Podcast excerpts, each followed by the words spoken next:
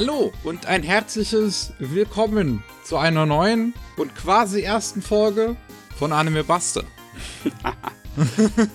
Mit Matze. Servus. Und mir Miki. Hallo. Wie auch schon beim letzten Mal angekündigt, heißen wir nicht mehr Rolling Social Anime News, sondern Anime Buster. Wir haben beim letzten Mal am Anfang darüber gesprochen, warum dieser Namenswechsel hier stattfindet. Falls ihr diese Folge also nicht gehört habt und überrascht wart, warum jetzt da auf einmal so ein anderer Podcast in eurem Feed ist, dann könnt ihr da noch mal kurz am Anfang reinhören, um zu erfahren, warum. Ja. Und ja. es kann natürlich sein, dass es nicht so schnell geht mit der Umstellung. Es sollte funktionieren, aber es kann sein, dass diese Episode halt noch auf Spotify noch nicht als Anime Buster zu finden ist. Das wird aber dann im Laufe der noch Woche passieren. Das ist kein Problem. Jo. Dann wollen wir mal. Wir haben tatsächlich gar nicht so viele News. Ähm, irgendwie, es ist, es, wir haben am Ende wieder Monatsvorschau, aber was die Newsfront auch angeht, ist irgendwie nicht so viel passiert. Es war tote Hose in dieser letzten Januarwoche. Hm, ja. Ah. Passiert nicht so oft bei uns, ne? Aber. Ja, ähm, ich würde mal sagen, wir, wir schauen mal zuerst wieder nach Deutschland, was so abging. Ähm, eine Sache, die fand ich irgendwie ganz interessant. Und zwar hat Crunchyroll ihre meistgelesenen Newsartikel von 2022 in einer Rangliste äh, veröffentlicht. Okay. Da kann man so ein bisschen nachsehen, glaube ich, was Anime Deutschland am meisten bewegt hat letztes Jahr. Hm. Also mitunter. Crunchyroll ist natürlich nicht die einzige deutsche Anime-News-Seite. Also Crunchyroll ist natürlich vor allem erstmal keine News-Seite, aber sie haben halt diese, dieses News-Segment, was sie auch in den letzten zwei, drei Jahren äh, stark ausgebaut haben. Ähm, aber ich schätze schon eine von denen, die dadurch, dass sie nicht nur eine reine News-Seite ist, mit am meisten angesteuert wird. Mhm. Das gibt schon einige Klicks, da gehen die Leute schon drauf, um sich zu informieren. Und ja. das ist, ist nicht uninteressant, aber irgendwie bin ich das gar nicht gewusst, äh, gewöhnt, weißt du, dass die Newsseiten ihre top gelesenen Artikel irgendwie veröffentlichen. ja, deswegen, wir können das mal kurz so ein bisschen durchgucken, was, was, was hier so drin ist, was denn Anime Deutschland so bewegt hat. Und auf Platz 10 haben wir zum Beispiel die Anime, äh, die, die, die Solo-Leveling-Anime-Ankündigung. Ja. Das war in Deutschland ein großes Ding auch. Das verkauft sich ja auch hier. Der Mann war sehr gut. Solo-Leveling ist doch tatsächlich eine unterhaltsame Angelegenheit. Muss ich sagen. Platz 9 ist genaue Sendezeit zu Chainsaw Man steht fest. Dann wussten sie alle, wann sie, die, wann sie den Server crashen können von Crunchyroll. Ja, ja. Chainsaw Man, logischerweise, ja. Platz 8 ist irgendwie ein Odd One. Edgy Anime Vermel in Gold erscheint bei Universe im Simulcast. Das ist nicht der einzige ähm, ja, edgy Anime, den Universe, glaube ich, dieses Jahr in Simulcast hatte. Oder ich, ich weiß nicht, ob das jetzt nur dieses Jahr war, aber keine Ahnung. Ich weiß, vielleicht liegt es an dem Wort edgy, dass es deswegen einfach direkt schon so oft viel geklickt wurde, weil, weil deutsche Fans halt mit denen schnell einer abgeht in der Hose. Keine Ahnung. Es, also ich glaube auch nicht, dass es an dem äh, Bild liegt, ne, für das für den Artikel genommen wurde, weil das ist nicht irgendwie besonders aufreizend. Es ist halt die was. Protagonistin und man sieht halt so angedeutet, dass sie obenrum ohne ist, aber ja, aber nackte Schultern reichen normalerweise nicht aus für Deutschland. Ne? Ah, das ja, vielleicht beim Zwölfjährigen reicht das schon, ich weiß es nicht. ich glaube, selbst der Zwölfjährige ist durchs Internet anderes gewohnt. Auf Platz 7 haben wir One Punch Man Staffel. One Punch Man Staffel. Ich habe die ganze Zeit das Gefühl, dass ich es falsch sage, weil das klingt so komisch in meinem Kopf irgendwie. Es klingt, als würde ich Matsch am Ende sagen. One Punch Man Staffel 3 offiziell angekündigt. Aha. So.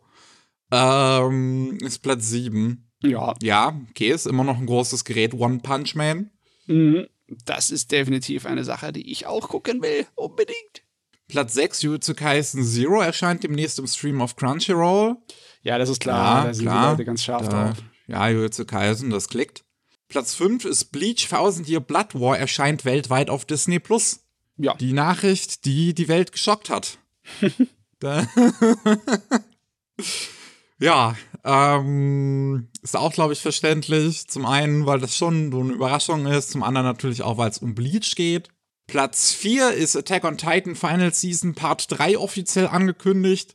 Gibt, glaube ich, auch Sinn, ist halt Attack on Titan. Platz 3 ist der Funimation Schrägstrich Wakanim und Crunchyroll Merger, der Artikel dazu, dass die ganzen Wakanim Sachen rüberkommen auf Crunchyroll. Ja, ja, klar, das war auch eine große Angelegenheit. Das hat eine Ära beendet. Ne? Ja. Ist interessant eigentlich, dass wirklich das Größte, was auf Crunchyroll dieses Jahr passiert ist, nicht den Platz 1 hat, sondern halt auf Crunchyroll selbst nur den Platz 3. Darüber auf Platz 2 ist genaue Sendezeit zu Attack on Titan Final Season Part 2 steht fest. Oh. Dann wussten sie, wann sie da wieder die Server crashen können. Ja, Attack on Titan ist irgendwie ein relativ großes Monster noch, ne? obwohl ich das ignoriere im Moment. Ich warte, bis alles komplett abgefrühstückt ist und dann, wenn die Leute es vergessen haben, dann zieh es mir nochmal rein. wenn es schon wieder Retro ist für alle anderen, dann schaut's Matze. Genau. Und Platz 1, brauchen wir nicht weiter drüber reden, ist halt das aktuelle Wochenprogramm von Crunchyroll. Das ist immer der gleiche Artikel, den sie halt immer wieder aufs Neue aktualisieren jede Woche. Deswegen sammelt der natürlich über das Jahr Klicks. Der sollte eigentlich disqualifiziert werden von der ja, Liste. Das ist, ist eigentlich, eigentlich ein bisschen fair. sinnlos, den auf der, auf der Liste zu haben. Was wir sonst noch haben, ähm, demnächst ist wieder Berlinale im Februar vom 16. bis 26. Und da steht jetzt fest, dass Susume da gezeigt wird und im, für den Wettbewerb nominiert ist. Das heißt, Susume kann potenziell den goldenen äh, äh den Bären gewinnen. Mhm. Und ähm, das ist das erste Mal seit ähm, Spirited Away, dass das der Fall ist, dass ein Anime-Film zur Auswahl steht. Und Spirited Away hat dann damals auch den äh, irgendeinen so Sonderpreis gewonnen. Nicht direkt den Goldenen Bären, aber auch irgendwas gewonnen. Ich habe versucht, mich da vorhin in, zu informieren, aber die Berlinale funktioniert irgendwie komisch. ähm, ja, also wer Susume unbedingt vorab sehen möchte, bevor es im April läuft und vielleicht in Berlin unterwegs ist, hat da eine Möglichkeit. Und ansonsten muss der halt bis April warten und äh, ja, mal sehen, ob der was, ob der was gewinnt. Ich weiß es nicht.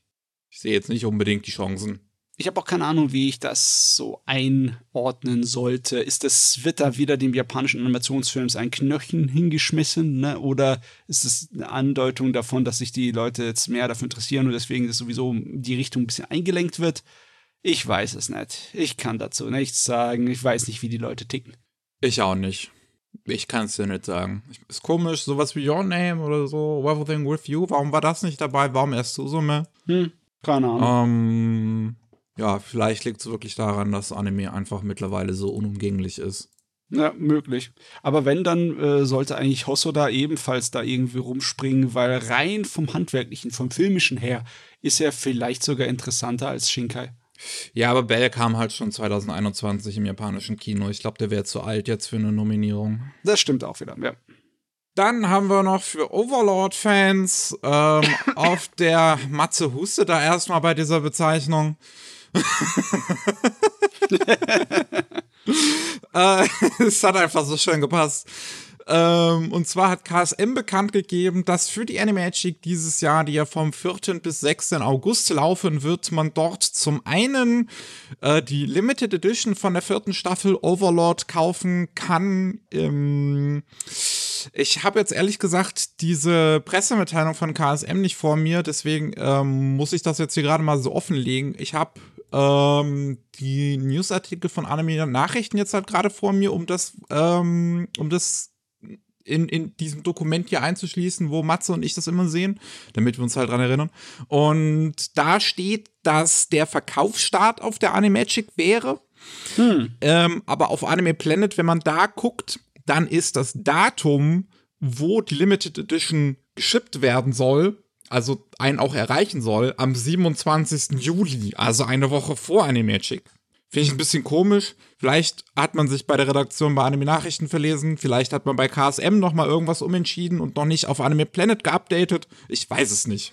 Deswegen wollte ich das jetzt an der Stelle erwähnen. Mhm. Äh, was aber auch auf der Animagic sein wird, ist zum einen der Regisseur Naoyuki Ito und die Sängerin Mayu Maishima, die das Ending von der vierten Staffel gesungen hat. Die werden ja. auf der Animagic sein muss ich sagen, das Ending von der vierten Staffel war auf jeden Fall einer der Höhepunkte. Der Rest der Serie ist nur noch okay. Ja, ich habe keinerlei, äh, ich bin nicht auf Kriegsfuß mit der Serie, aber sie ist halt nicht, nicht mehr einer meiner Favoriten. Das ist alles. Jo, diese Limited Edition übrigens, wenn ihr sie haben wollt, ne, ähm, ist auf 3000 Blu-rays und 500 DVDs begrenzt. Also ich weiß nicht, wie, wie, äh, ja, Sword After, also, also wie viele Leute Overlord wirklich haben wollen, dass ihr Angst haben müsst, dass ihr es nicht bekommt, aber, ne, ist begrenzt. Ja. Wollt's nur dazu sagen. Da gibt's halt Booklets, Artworks, Sammelschuber, keine Ahnung, ob sonst noch irgendwas Cooles. Aber halt die ganze Serie in einem Pack. Also äh, die ganze Staffel, meine ich. Jo. Dann ähm, von Pidax Film wieder was Neues. Äh, die kramen ja immer diese älteren äh, Animationsserien aus und geben denen einen neuen Release.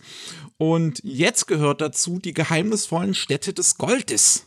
Das war ursprünglich in seiner ja, ersten Serienfassung eine Anime-Serie, beziehungsweise halt eine dieser Serien, die in Japan gemacht worden sind. Ähm, aber ähm, so, so, so ein bisschen wie, wie heißt das, The Real Ghostbusters? Aber ein bisschen japanischer. Es ist so eine japanisch-spanische Koproduktion. Äh, war es nicht Äh, französisch? genau, franco-belgisch. Sorry, ja, franco-belgisch. Aber das Ganze spielt, spielt in Spanien, deswegen habe ich da gerade dran gedacht. Ja, ist Ähm. auf jeden Fall anders als viele der 80er-Serien, die in Japan produziert wurden, aber zum Beispiel im Endeffekt rein amerikanische Angelegenheiten waren. Da wurden nur die Animationen in Ja. Japan produziert. Das hier ist tatsächlich eher mehr so eine Zusammenarbeit gewesen, ne? Richtig. Da kommen auch heutzutage immer noch Animationsserien zu raus. Gab auch mal eine CGI-Serie, die ich ganz gern gesehen habe in den 2010ern ungefähr. Ähm, aber das Einzige, was davon wirklich Anime ist, weil es die Japaner gemacht haben, ist die erste Staffel. Ist halt eine Geschichte in Südamerika im 16. Jahrhundert, wo die Spanier ankommen und halt äh, Scheiße bauen, weil es sind halt die Spanier, die da gerne ein bisschen Land haben wollen. Und ein bisschen Kolonialzeit, Volk ne? und ein bisschen Ressourcen. Ja, ja. Jo. Lief bei uns in Deutschland auch im Fernsehen, ne? Richtig. Sogar in der DDR. Kurz Ha. bevor sie untergegangen ist. 1988. Mhm. Wer die Serie haben möchte, mit allen 39 Episoden gibt es in einer Gesamtausgabe auf 6 DVDs für 48 Euro ab dem 23. Juni. Alles klar, Ja. wunderbar. Ein ganz okayer Preis für so eine 39-folgige Serie eigentlich. Jo. Und wir haben noch, wir haben ja die ganzen letzten Wochen immer wieder die äh, Verkaufszahlen von den Manga-Publishern besprochen. Jetzt hat auch Carlsen bekannt gegeben, was ihre meistverkauften Titel im Jahr 2022 waren. die Und suchen sich jeder seine eigene Woche aus, ne? ja, irgendwie schon. Hätte doch mal alle hier gebündelt machen können. Mein Gott. Ähm, da haben wir 15, 15 Plätze listen sie. Auf 15. Platz ist Maschele Magic in Muscles, wo auch demnächst der Anime zu anläuft. Mhm. Ähm, auf dem 14. Platz interessanterweise immer noch der erste Band von Hunter Hunter. so, die Leute, es gibt immer noch Leute, die es neu anfangen. Das finde ich irgendwie, das finde ich interessant. Auf dem 13. Platz finde ich auch ganz interessant Uzumaki, Spiral into Horror. Schön. Gibt es, glaube ich, schon seit 2021 bei uns. Ich bin mir jetzt nicht 100% sicher, ob 20 oder 21. Ähm, und dass das dann hier immer noch auf Platz 13 ist, weil das ist so ein fettes Ding, was so irgendwie 30 Euro kostet. Ja, Ähm, Finde ich interessant. das ist schön zu sehen, dass Ito hier lange Beine hat. Ja. Auf Platz 12 ist die Neuausgabe von Wanted. Das ist im Prinzip der Start-One-Shot von One Piece. Mhm. Ähm, Platz 11 haben wir einmal Dragon Ball Super, im Band mittendrin. Äh, Platz 10, The Promised Neverland, immer noch der erste Band. Gibt es auch immer noch Leute, die da neu reinsteigen. Platz 9 kenne ich ehrlich gesagt gar nicht. The Killer Inside, Band 1. Den kenne ich Äh, auch. wenn, habe ich das vielleicht irgendwann mal vorgestellt in der Monatsvorschau und bisher wieder vergessen. Kann sein. Ähm, Platz 8 ist Soul Eater Massiv, Band 1, ne? Drei Bände in einem zusammengesteckt von Soul Eater. Das finde ich eigentlich ganz cool, dass das auch immer noch so ganz gut wegkommt, weil Soul Eater mag ich sehr, sehr gerne. Ähm, Platz 7 ist der Mas erste Massivband von Yu-Gi-Oh! Ist natürlich auch, ne? Ein Vor allem so so ein, so ein Nostalgie-Ding Ja. hier auch hier in Deutschland, glaube ich. Äh, Platz 6 ist der 30. Band von My Hero Academia, weil natürlich My Hero Academia ist immer noch sehr erfolgreich. Ähm, Platz 5 ist der erste Band von Attack on Titan, weil natürlich gibt es auch da immer noch Leute, die ähm, neu reinkommen in das ganze Ding und da von vorne anfangen. Platz 4 ist dann der erste Band von Dragon Ball Massiv, weil ne, Ja. auch da wieder die gleiche Argumentation. Oh, ich, ich frage mich gerade, ob es von vorher eine Dragon Ball Ausgabe sah, wo drei in einem waren. Ich weiß, ich habe eine zwei in einer schon mal gesehen, aber boah, Dragon Ball kommt so oft neu wieder. Ja, oft genug auf jeden Fall. Ja. Platz 3 ist Tokyo Revenge, ist das erste Band. Das war auch in so einer Doppelband-Edition. Ähm, ja, ist halt ne, der große aktuelle heiße Scheiß. Mhm. So mitunter. Platz 2 ist der hundertste Band von One Piece. Kam der erst dieses Jahr bei uns in Deutschland raus oder warum ausgerechnet der hundertste? Ich meine natürlich, ne, das ist 100. Ja, kam am 22. März 2022. Ist auch ein schönes Datum. ja, ich weiß jetzt nicht, Der hundertste Band. ich weiß nicht genau, wie es aussieht mit den Kapiteln. Ich glaube, im Moment aktuell ist der Manga bei Kapitel 1050. Na? Nicht schlecht. Das heißt, wenn man sich überlegt, dass erst so nach 30, 40 Kapiteln wieder ein Sammelband zusammengestellt wird mit 10 oder 12 Kapiteln, dann ja, ist doch Deutschland relativ aktuell, ne? Ja. Ja. Und Platz 1 ist Naruto Massiv. Auch Band 1. Weil natürlich, das ist das Ding in Deutschland, Naruto. Ja, klar. Das ist, was bei den Spaniern Sensei ist, das ist bei uns Naruto. was sonst wo, was weiß ich, was ist. Weiß ich nicht. Gib, ich ich kenne mich mit den Hypes in anderen Ländern nicht aus. Ich weiß, in Deutschland ist halt Naruto das Ding. Ja, ich merke schon gerade hier sehr viele Massivbände. Ne? Massiv ist das neue Max-Wort, das neue Maximum-Ausgabenband. Ne? Ja, also das finde ich schon interessant. Das sind sehr viele ältere Manga, die halt nochmal neu rausgekommen sind. Ähm, oder sowas wie Hunter Hunter, was ja eigentlich auch schon ziemlich alt ist. Da auch einfach der erste Band hier immer noch drin. Ja. Im Vergleich dazu ist Marshall so ziemlich einer der jüngsten Zugänge ne, zu Ja. der Liste. Ja. Uzumaki ist ja auch schon älter. Ja. Tja, da bist du hier zwischen den ganzen Titanen. Musst dich irgendwie zurechtfinden. Jo. Ähm, dann kommen wir zu den neuen Anime-Ankündigungen. Ich habe zwei. Ich hab wirklich, ich habe nur zwei. Es ist so wenig passiert. Puh. Einmal Blue Archive, das Gacha-Game, bekommt einen TV-Anime, auch animiert bei Joestar Pictures. Die Leute, die, also Joestar sind auch diejenigen, die das Spiel publishen und deren Anime-Schmiede macht halt auch einfach den Anime selbst.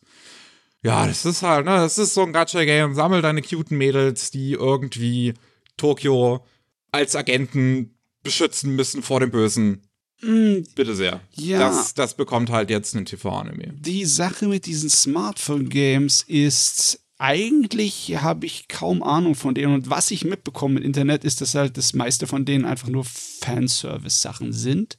Aber wenn sie dann ein Anime bekommen, nehmen sie sich irgendwie bitter ernst. Da war, war das diese Saison, nee, es war letzte Saison, glaube ich, wo einer rauskam, der äh, total so einen auf Postapokalyptische und militäre Action Naja, gemacht. Blue, nee, nicht Blue, Black. Ach, keine Ahnung. Ich weiß auf jeden Fall, was du meinst. Ja. Da habe ich mal kurz Ähm. reingeschaut und habe gedacht, meine Güte, ist ja alles so bitterböse ernst. Ich dachte, es geht um süße Mädels.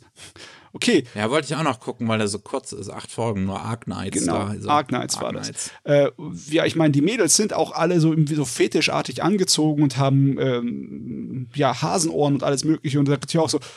Aber sie sind wie so eine heftige Militäreinheit, die sich da durch die Postapokalypse schlagen muss. Also irgendwie so, es ist furchtbar interessanter Unsinn. Ich frage mich, ob das hier auch so wird oder ob es einfach nur Fanservice-Anime wird. Ja, ich kann es dir nicht sagen. Mhm. Ich, ähm, kommt, glaube ich, auch immer drauf an. Also, ich glaube, Arc Knight hat, soweit ich das weiß, schon eine ernstere Main-Storyline. Aber ich weiß halt dann nicht, wie viel darin rumgeblödelt wird. Ne, ich weiß jetzt nicht, ob das ein Metal Gear Solid 3 ist, wo du immer wieder Codec-Calls dazwischen hast, die ganz lustig sind, aber eine ernste Hauptgeschichte. Das wäre es auch mal wieder. Hey, könnte man Metal Gear Solid Anime haben, danke, bitte? Das, das wird irgendwie passen. Ja, ähm, großartige Informationen halt jetzt abseits davon, dass es Joe Style selber macht, haben wir jetzt zu dem Ding noch nicht. Es gab so ein Event-Livestream, wo man auch so ein bisschen animiertes Footage halt sieht von einem so einem Girl aus dem Spiel, was halt ein Schild in die Kamera hält, wo halt drauf steht, Anime gibt's. Jo. Mehr haben wir noch nicht dazu. Ja. Also auch nicht, ob das jetzt dieses Jahr noch kommen wird oder so. Kann ich euch nicht verraten. Und was auch noch ein Anime jetzt äh, sch- schon wieder bekommt, das basiert auch wieder auf einem Mobile Game. Das ist Ensemble Stars. Das hat jetzt schon mehrere Anime hinter sich. Und da ist jetzt äh, in, wieder ein neuer angekündigt worden. Und zwar Ensemble Stars mit zwei Ausrufezeichen. Die erste Staffel hat nämlich nur ein Ausrufezeichen, deswegen erwähne ich das. Mhm. Äh, Selection Element. Das basiert auf dem Element A des Spiels. so viel kann ich euch verraten, so, so viel weiß ich. Da, da hört mein, da hört mein äh, Informationsstand aber auch schon wieder auf. Und das hat seine Premiere am 6. April. Na gut, seine, seine, seine, erst, seine eigentliche Premiere hat es am 2. April in, in, in Tokio im, im, äh, äh, äh, im Kino. Und dann am 6. April geht's los auf YouTube, interessanterweise. Also, ich weiß jetzt nicht, ob das jetzt ein voller Anime ist, der eine gesamte Saison überlaufen wird. Hm. Ob das ein einzelnes Ding ist.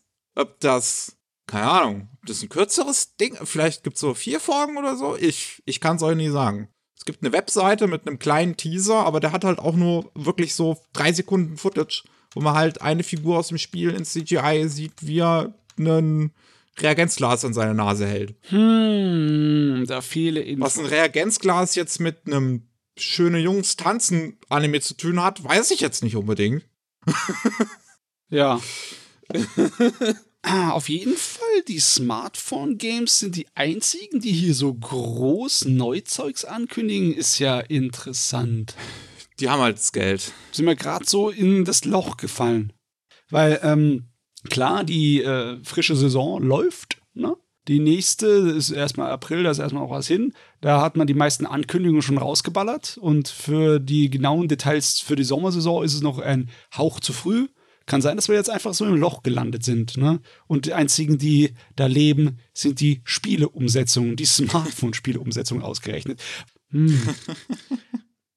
Also, ja, äh, äh, das Ding hier auch übrigens noch, also das wird wahrscheinlich halt schon CGI sein, denke ich jetzt mal. Ich weiß nicht, wie es bei den anderen Anime in dem Franchise ist. Ich habe das noch nie gesehen, Leute. Ähm, Osamu Yamazaki führt Regie. Der hat Regie geführt bei Actors, ist auch so ein schöne Jungs tanzen Anime und bei den ganzen Hakoiki Anime. Das ist auch so ein schöne Jungs, aber in ähm, Japan 18. Jahrhundert. Und ähm, bei Studio Dandelion Animation Studio ist ein CGI-Studio. Die haben zum Beispiel das CGI in den äh, ja, dritten und vierten Staffel von Kingdom gemacht. Ja, dieses. Und die 3D-Modelle in den neuen Berserk-Filmen. Dieses Poster da, was die veröffentlicht haben, sieht auch nach CGI-Grafik aus, ne? Ja. Ähm, interessant ist, dass Kenji Kawai die Musik macht. Ist das ein Ding?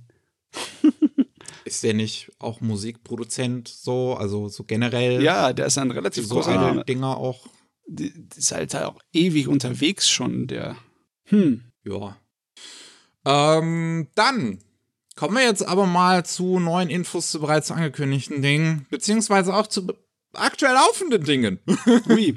Denn huiuiui, was da schon wieder los ist. Ach ja, das mag vielleicht auch der Grund sein, warum wir gerade in so ein Loch gefallen sind. Denn es gibt Verschiebung nach Verschiebung nach Verschiebung. Uiuiui. Vor allem Sony hat's hart getroffen und hat drei Verschiebungen angekündigt. Boah. Von Anime, die in der aktuellen Saison laufen. Nier Automata Version 1.1a wird verschoben ab der vierten Episode. Am 28. Januar ist nochmal die Serie neu gestartet im japanischen Fernsehen, ob direkt danach. Ähm, aber schon die vierte Folge kommt. Who knows? Das haben sie sich noch offen gelassen, wann die denn jetzt kommen soll und wann es weitergeht.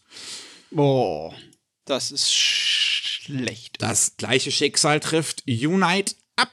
Da wird die vierte Episode zumindest schon auf ein bereits festgelegtes Datum verschoben, und zwar auf den 11. April. Und ab da soll es normal weitergehen, wenn das denn so bleibt. Oh Gott. Unite Up ist ähm, von Sony Music mitproduziert, basierend, basierend auf deren ähm, Idol-Projekt Gedöns. Ja, ich meine, wenn schon die Idol-Projekte verschoben werden müssen, dann ist wirklich hier nicht gut. Und der dritte Aniplex-Fall ist übrigens Ayakashi Triangle. Oh. Das von Yabuki, der neue Anime. Und der wird ab Episode 5 verschoben. Hm. Und ja, bei dem hat man sich auch noch offen gelassen, wann der weitergehen soll. Ähm, die Blu-ray ist aber in Japan auch bereits verschoben worden und das um ein halbes Jahr. Vom 29. März zum 27. September. Meine Güte. Also, ähm, du machst mir jetzt schon ein kleines bisschen Angst, ne? Also, wenn Nier Automata verschoben wird, okay, das kann ich noch ein bisschen nachvollziehen, ne? Aber wenn dann die Idols und die Edgy-Sachen beides verschoben werden müssen, dann muss aber echt schlimm aussehen hier. Außer natürlich, die sind tatsächlich alle in einem großen Gebäude und da ist einmal Covid durchgegangen. Ne? Das Ding ist, deswegen, das habe ich das ja noch nicht erwähnt. Sie schieben es alles auf Covid-19. Okay. Und ich weiß nicht, ihr im Podcast heute, wir nehmen unseren Anime-Nachrichten-Podcast hier immer nach äh, dem, dem normalen Rolling Sushi auf. Habt ihr über, über Covid oder so gesprochen? Ich weiß gerade nicht, wie es in Japan aussieht. In den letzten zwei Wochen haben wir darüber gesprochen, dass wir wieder eine Welle haben in Japan, die so ein bisschen weniger ernst genommen wird. Aber man sieht die Auswirkungen besonders beim Krankenhauspersonal. Die sind halt überarbeitet. Ne? Ja, das sieht man da sowieso. Die haben ja. wenig, also die, jetzt, die letzte Woche sind diese Meldungen und alles schon etwas zurückgegangen. Ne? aber es ist immer noch genug, dass äh, Überlastung da ist. Ne? Es ist immer noch so genug, dass innerhalb von einer Woche mehrere tausend Krankenwagen von äh, äh, Krankenhäusern abgewiesen wird, weil kein Platz drin ist. Ne? Also ja. ja, ist scheiße. Das, das Ding ist, ich sehe es nicht als zu unrealistisch an, dass wenn es so viele getroffen hat, dass mit der neuen Welle in Japan ich durchaus sehen kann, dass es da vielleicht Probleme geben kann mit Covid. Aber gleichzeitig ist natürlich auch ähm, die, die Anime-Industrie eigentlich mittlerweile auf Covid eingestellt oder sollte es zumindest sein. Ja. Und ähm, wir haben ja ab 21 eigentlich wieder ein relativ normales Anime-Jahr gehabt und auch 22. Es war halt 2020, wo einmal alles wild verschoben wurde, weil niemand damit gerechnet hat. Aber danach hat man sich eigentlich darauf eingestellt. Ja, es war auf jeden ähm, Fall nicht so viele Massen auf einmal, ne? Ja. Deswegen kann ich das so auch nicht hundertprozentig abnehmen. Und das alles sind halt Titel von Aniplex, die verschoben worden sind. Und Aniplex hat besonders interessanterweise in den letzten Jahren immer in der ersten Saison des Jahres Probleme, hm. was die Produktion angeht. Ähm, 86 war so ein Outlier, der ist zum Ende des Jahres gelaufen, hatte da seine Probleme, zählt aber, glaube ich, mit in dieses ganze Problemsystem von Aniplex eigentlich mit rein. Es ist erstaunlich, dass es letztes Jahr nicht so schlimm gewesen ist. Ähm, aber Wonder Egg Priority zum Beispiel 2021 war natürlich auch ein Aniplex-Ding, ist halt vollkommen kaputt gegangen. Ja. So einfach in der Mitte der Serie so. Ähm, was letztes Jahr lief, es liefen ja drei Cloverworks-Serien in der gleichen Saison letztes Jahr im Januar. Ja. Das war ähm, Akebis Sailor Uniform, was hervorragend aussieht und wahrscheinlich auch einfach die meiste Attention bekommen hat von Cloverworks. Ähm, dann ähm, hier My Dress Up Darling, was auch noch ganz gut aussah. Was und, richtig gut aussah. Ja, äh, und, und was dann hinten runtergefallen ist, war das dritte und das war das äh, 24th District Ward. Und da hat sich im Vorhinein auch schon einer der ähm, Animationen, Animationsproduzenten gemeldet. Äh, ich glaube, ein Episode Director war es, ich weiß es jetzt nicht mehr genau, äh, gemeldet und äh, gesagt, hier Produktion, absolute Katastrophe. Läuft vorne und hinten nichts richtig. Ähm, und es ist auch bekannt, dass das erste Jahr so, äh, dass der Anfang des Jahres immer so ein Problem ist, was die Anime-Produktion angeht, weil das chinesische Neujahr ist. Und mhm. mittlerweile, wir leben ja in Zeiten von Globalisierung, sind natürlich auch Anime-Studios auf das Outsourcing aus China angewiesen. Auf zumindest zu gewissen Grade. Und wenn die halt alle dicht machen, weil die chinesisches Neujahr feiern, dann äh, auch schwierig. ja, das kann, wenn es gerade so dringend ist und eine Episode fertig gemacht werden muss, kann das einen Termin versauen. Ne? Aber wow, das ist trotzdem, es ist arg viel auf einmal.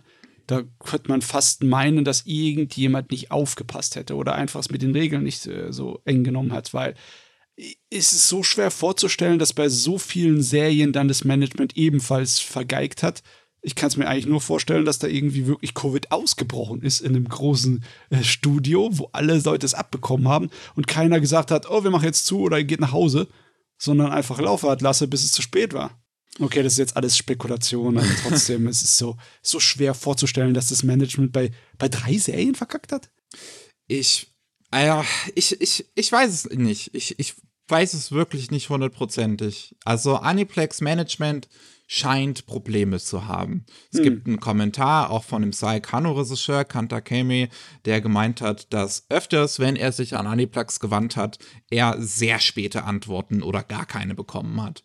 Uh. Ähm, und ja, es so viele Serien in der Vergangenheit, die da jetzt Probleme gehabt haben unter Aniplex mit Wonder Egg Priority, 86. Magia Records sollte ursprünglich ähm, zwei Staffeln haben, die mit einer Season Pause dazwischen laufen. Ne? Dieses Spin-off von Maruka Machika. Ja. Das ist ja nicht passiert. Die erste Staffel kam, dann hat man ewig auf die zweite gewartet und die ist dann auch noch mal am Ende abgebrochen worden und irgendwann sind die letzten vier Folgen als Special gelaufen. Und das ist, also es ist wirklich eine Katastrophe.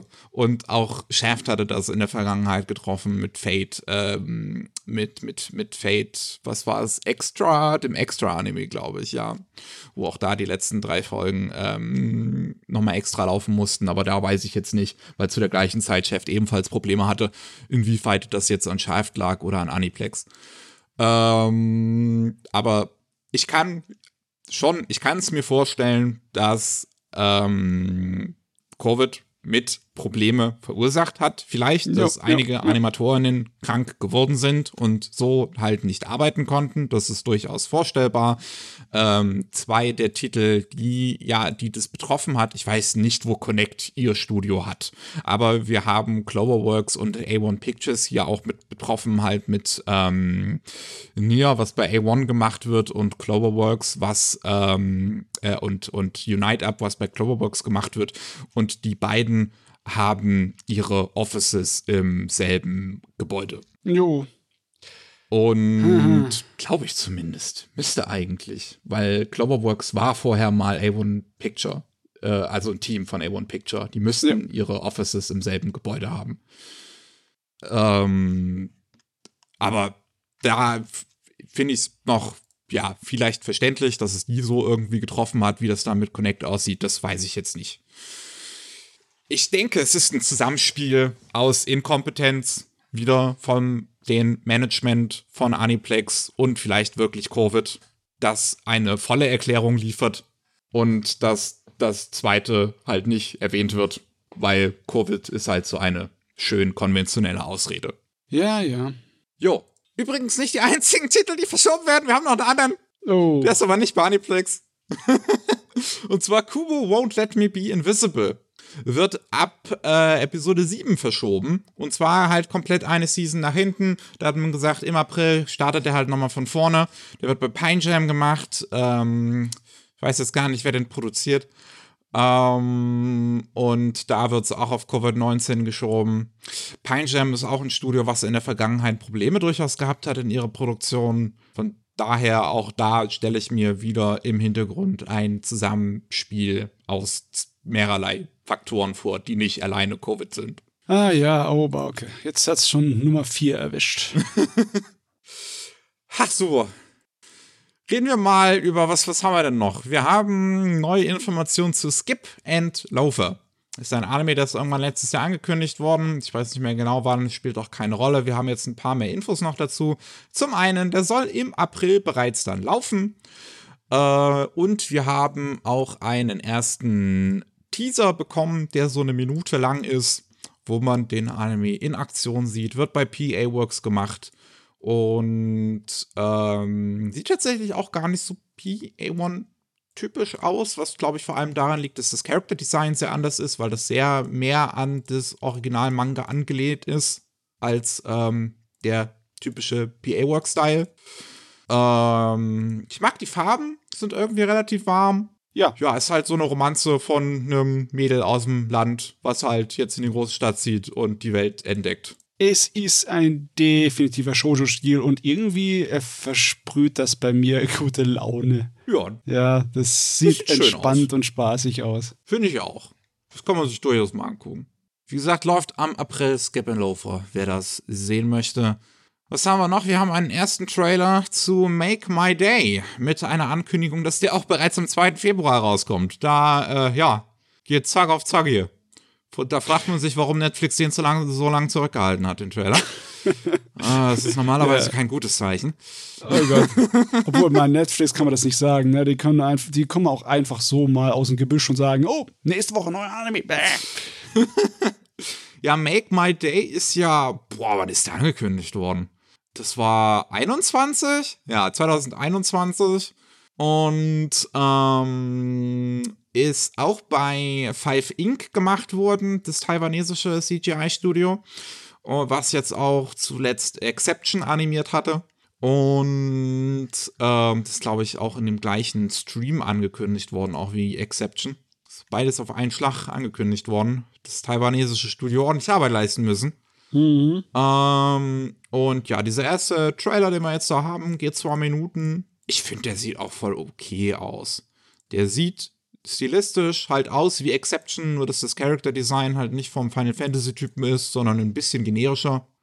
Ähm, und ansonsten sieht er wirklich genauso aus. Also auch die Art der Regie, die Art der Animation. Es ist vielleicht noch mal ein bisschen gepolischter, aber das ist jetzt auch nur, was man im Trailer sieht. Es kann sein, dass die weniger gepolischten Szenen sich, äh, ja, natürlich nicht in diesem Trailer drin sind. Das war bei Exception genauso. Ich meine das nicht bösartig, aber es sieht aus, als wäre es absichtlich auf eine Art von PlayStation 2 Optik ausgelegt. ähm, du merkst, dass die Animationen viel stilisierter sind. Es ist mehr Minimal Animation drin. Aber irgendwie besonders die Figuren mit diesem Stil vom Design. Also bei Exception macht äh, das Amano-Design ein bisschen anders. Aber hier, das wirkt wirklich wie eine PlayStation 2 Zwischensequenz. Ja.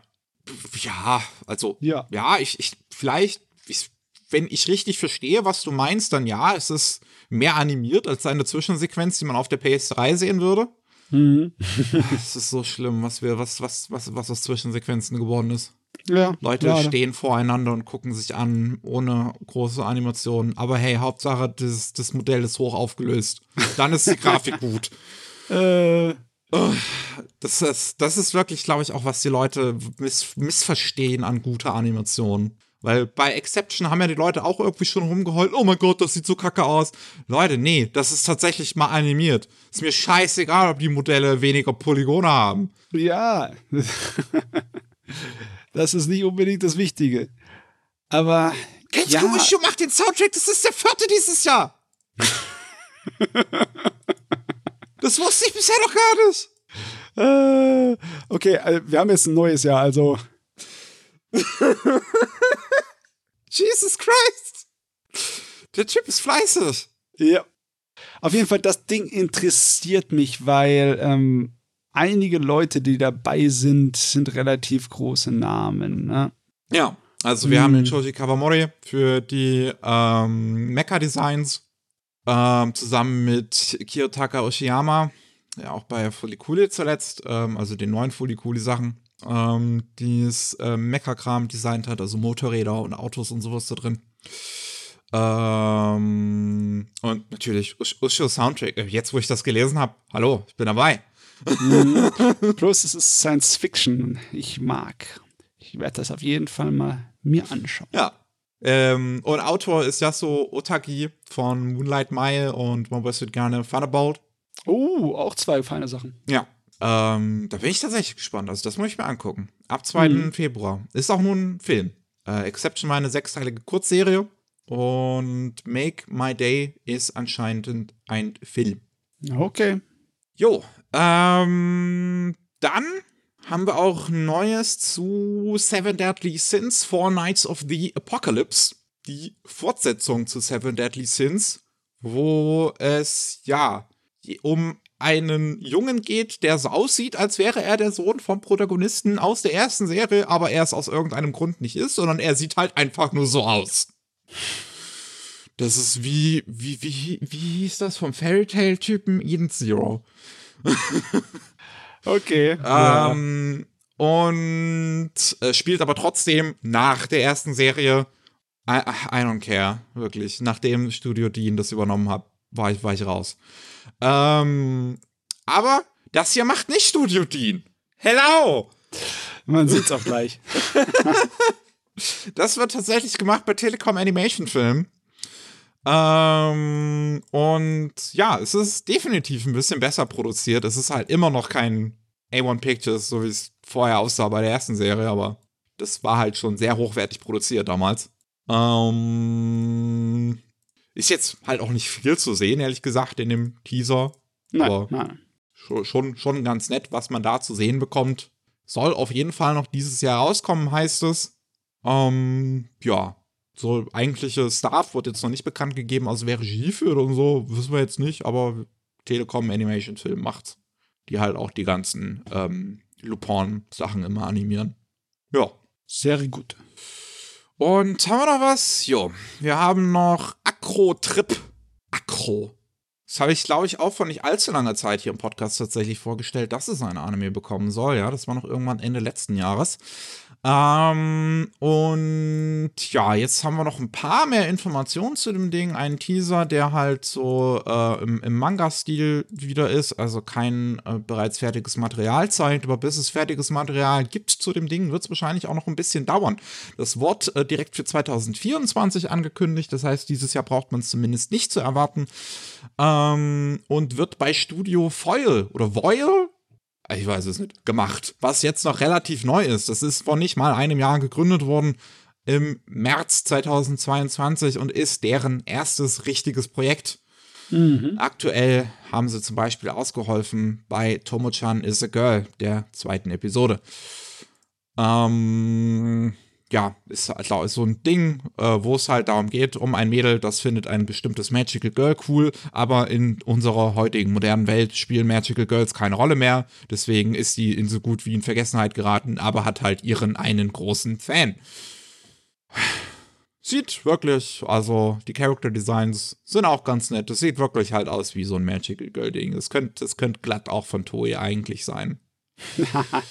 Ähm, Regie führt Ayumu Kotake, äh, ist ähm, ja selber Animatorin, die schon an einem Kram mitgearbeitet hat. Idolmaster, Macross Frontier, Naruto Shippuden. Da müsste man mal auf Sage Gaboro äh, gehen und gucken, ob da irgendwas Cooles dabei ist. Habe ich jetzt nicht nochmal extra gemacht, um ehrlich zu sein. Ähm, aber ja, wir haben halt jetzt auch noch nichts Festes dazu irgendwie zu sehen bekommen. Deswegen kann man da jetzt natürlich noch kein Urteil fällen. Ja, das Einzige, was ich jetzt kurzfristig da rausfinden konnte, ist, dass das Studio tatsächlich Voil heißt. Voil. Mehr kann ich dir nicht sagen. Okay. Und wir haben einen ersten Trailer zu My Unique Skill Makes Me OP Even at Level 1. Das soll im Juli rauskommen, wird damit auch angekündigt. Und ja, ist halt die Geschichte, das habe ich glaube ich auch vor nicht allzu langer Zeit vorgestellt, von einem Typen, der natürlich geisekalt wird und in dieser Isekai-Welt feststellt, dass alle seine Skills scheiße sind, bis auf sein Luckstat, der ihm halt richtig geilen Loot droppt. Ja, das ähm, ist so eine Verschwendung von einer Idee, weißt du? Wenn deine wenn das Glück dir hold ist, dann kannst du eine Geschichte erzählen, wo unglaublich schräge Zufälle passieren, die einfach für dich äh, die, die Welt einfacher machen aber stattdessen ist es die Rollenspielmechanik und er kriegt halt die besten Gegenstände von den Feinden, ja, was natürlich. irgendwie lahm und langweilig ist. Wie Sorry. das so ist, ja. Ja, das ist blöd. Das wird halt beim Aho-Film gemacht. Das, ähm, ja, wie immer sieht halt deren Kram halt wirklich einfach 0815 aus. Also, Standing on a Million Lives, was war's noch? Ähm, by the Grace of the Gods. In the Land of the Day. Oh Gott, ja. Das ist alles ungefähr dieselbe Masche.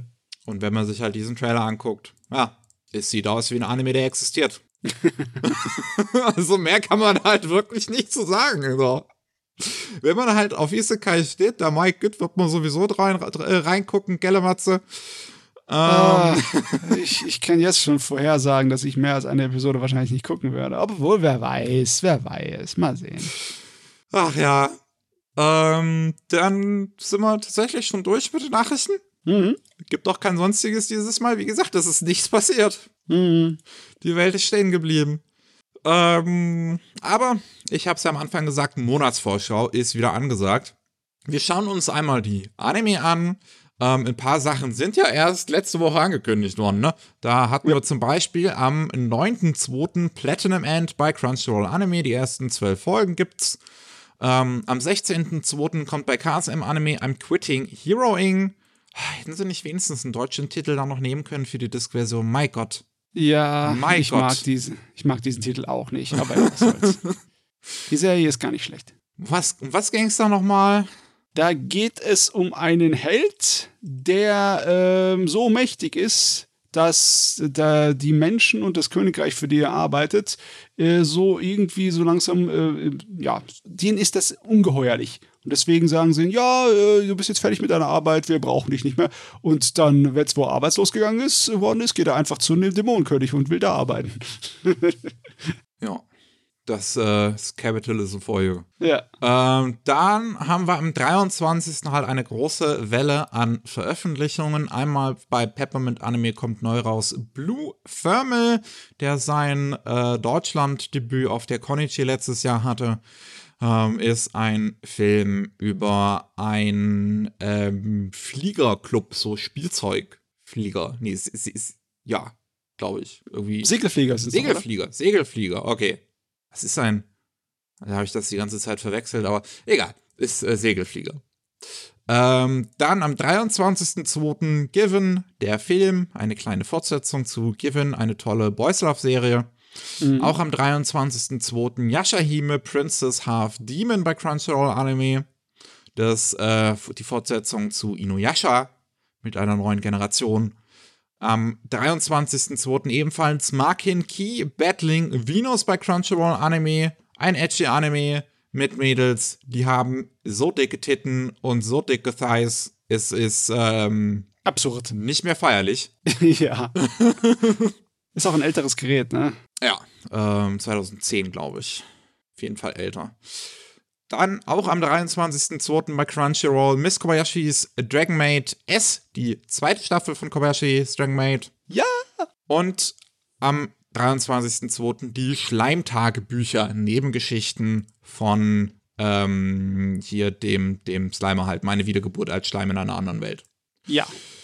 Ja, wir haben noch ein Release von Anime House am 23. und das ist Cross Ange Rondo of Angel and Dragon. Ein ganz verrücktes Ding von Sunrise, wo Oh ja. ja, äh, ein Haufen äh, aggressiver Lesben sich gegenseitig und Drachen irgendwie abschlachten mit Mechas dabei. Ja, also da, die Kante ist so scharf geschliffen, damit kannst du dich rasieren. Das ist sehr seltsam. Und einen Tag später, am 24.02. bei Polyband Freezing, auch ein älteres Gerät basierend auf einem koreanischen Manga. Ähm, ist auch so eine edgy Geschichte, aber einer der ersten, glaube ich, die diese Story hatten von wegen ähm, Mann und Frau müssen sich gegenseitig horny machen und einer davon trägt die Waffe, der andere wird zur Waffe. Ha, okay. Ich kann mich auch irgendwie so düster erinnern, dass da ein bisschen mehr Fantasy-Action war. Aber ja, Ja, viel weiß ich auch soweit nicht. ich weiß, ist die relativ gut produziert zumindest. Ähm, war von ACGT gemacht worden, bevor die pleite gegangen sind. Nee, halt, das Ah, verwechsel okay. ich gerade. Die sind nicht pleite gegangen. Das waren andere mit einem relativ ähnlichen Namen, die pleite gegangen sind. Mhm, okay. Ähm, ja, aber gehen wir, gehen wir zu den Manga. Da haben wir am 8.2. die Releases von Tokyo Pop und das fängt direkt mit einem Titel. Es geht mir nur um den Titel, nicht um äh, den, die, das, das Werk, weil das kenne ich halt nicht. Aber mit einem Titel, wo es mir eigentlich das Grausen hochkommt. Männlich, weiblich, unbeschreiblich. Ja, ja. es ist ein Manga, wo es um einen Typen geht, der will unbedingt eine Freundin finden und er wird von Rowdies verprügelt und sein Retter, Schrägstrich Retterin, er weiß es nämlich nicht und versucht es, äh, äh, ja, die verknallt er sich direkt und versucht über den Laufe des Mangas anscheinend herauszufinden, welches Geschlecht diese Person hat. Ich meine, der Titel wirkt schon wie ein etwas typischer äh, deutscher Manga-Titel, oder? so das für so die ähm, ja, Romanzengegenden. Dann haben wir zumindest was Interessanteres. Monotone Blue ist eine Boys Love Geschichte in einem ja anthropomorphen Tierwelt-Ding gedöns mit halt einem Haufen ja SchülerInnen, die Tiere sind, den Menschen Proportionen. Äh, und das ist gezeichnet und geschrieben von Nagabe. Der oder die, ich weiß es jetzt nicht, Mangaka von Das fremde Mädchen. Suil Arun. Jo, man merkt gleich ja. hier, grafisch ist das weitaus interessanter. Definitiv. Ich mag wirklich. Also das Cover gibt einem auch so einen gewissen, weiß nicht, auch so ein bisschen unkomfortablen Vibe. Also als ob da, als ob da Sachen passieren, die nicht so ganz koscher sind. Ja, auch, trotzdem, äh, die, die Romantik wird ja angedeutet, ne? Ja, Sie halten das auch ja, natürlich. Die halten, die halten Schwänzchen. oh, Sachen, out of, die man gut out of context lippen kann. Ähm, und zu guter Letzt am 8.2. Wie die Götter es wollen bei Tokyo Pop ist ein Einzelband, wo es um ja eine Welt geht, wo die Menschen regelmäßig ein Fest feiern, wo dann die Rauhu Raihushin auftauchen, die ähm, Gottheiten aussuchen und die machen dann Spielchen mit den Menschen. Ja. Hm. Ist das eine Horrorgeschichte oder was ist das? Keine Ahnung. Ich habe keine Ahnung. Schwer zu sagen. Das ist auch nur ein einzelnes Gerät, da könnte alles Mögliche drin passieren. Ähm, am 9.2. haben wir Crunchyroll Manga. Der einzige neue Release ist da Sag Nichts. Eine sehr typische Boys Love Geschichte, wo ein Hausmeister sich in ähm, seinen Manager verknallt. Nee, sein Idol also das Idol ist da auch, äh, keine Ahnung. Ist mir egal. Ja, äh, braucht man nicht allzu viel zu sagen. Am, am 10.2. haben wir neu bei Egmont Manga auch nur einen Titel: I Can't Stand Being Your Childhood Friend. Auch das ist Boys Love. Der Titel sagt's auch. Mhm. Passt. Ähm, am 20.02. haben wir neue Releases. Einmal bei Ultraverse, da ist der einzige neue Navillera wie ein Schmetterling, was anscheinend eine Live-Action-Adaption auf Netflix hat. Zumindest wird es ganz stolz auf das Cover vom Manga geklebt. Und okay. ähm, ja, ist ein koreanischer Webtoon ursprünglich. Und es geht um einen 17-jährigen Jungen, der sich dazu entscheidet, allen äh, gesellschaftlichen Trotzen entgegenzuwirken und Balletttänzer zu werden. Und auch bei seiner Ausbildung trifft er auf einen älteren Typen, der das mal gewesen ist. Und die beiden teilen sich halt eine Leidenschaft. Okay. Ja. Sportdrama. Auch fein. Auch, das, ich finde, das ist eigentlich auch ganz nett gezeichnet, so das Cover. Ja. Ähm, dann am 20.02. immer noch, aber jetzt haben wir Neu-Releases von Paper Toons. Ich weiß jetzt gar nicht, ob das tatsächlich sogar deren ersten Releases sind. Ich bin mir nicht sicher. Ja, ne? Sind ihre allerersten Releases jetzt. Krass. Oh, wow. Sind ja neu, haben wir letztes Jahr, in den letzten Jahren vorgestellt. Die bringen ähm, speziell Websachen zu uns. Und da haben wir einmal eine chinesische Web-Girls Love-Serie. Ähm, das heißt natürlich, ne, wenn es aus China kommt, dass diese Girls Love-Aspekt wahrscheinlich ein bisschen runtergedreht ist, nur so oberflächlich drin. Ne? Müsste man meinen, obwohl beim Mangan ist es manchmal so nicht unbedingt äh, gesagt, automatisch. Ich meine, es gibt auch hier, hier Heaven, Heaven's Blessing oder so, wie auch immer das heißt, das Boys Love-Ding, was ja auch sehr explizit ist in seiner in seiner ursprünglichen geschriebenen Form. Ich weiß nicht, ich weiß nicht, wie die das veröffentlichen, wirklich. Das würde hm. mich echt mal interessieren. Ähm, äh, ja, da geht es halt um ein Mädel, die zehn Jahre auf einmal irgendwie in die Vergangenheit gerät und da ähm, auf ja ihre Freundin trifft, die ist noch, wo sie noch 17 ist und zur Schule geht. Äh, sie selbst hat sich anscheinend jetzt auch dabei irgendwie in eine Schülerin verwandelt oder sie gibt sich als eine auf sich, bin mir nicht hundertprozentig sicher. Und ähm, die kann sich jetzt die Zeit nutzen, um mehr Zeit mit ihrer Freundin zu verbringen, weil vor zehn Jahren haben die beiden sich halt noch nicht gekannt. Und vor allem mit einem tragischen Hintergrund, denn in der Jetztzeit ist diese Freundin todkrank.